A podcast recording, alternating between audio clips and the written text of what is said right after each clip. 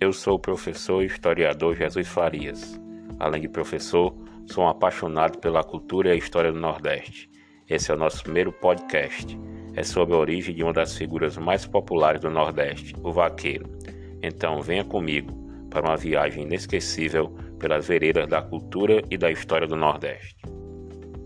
Você já ouviu a palavra marroeiro? Com certeza não.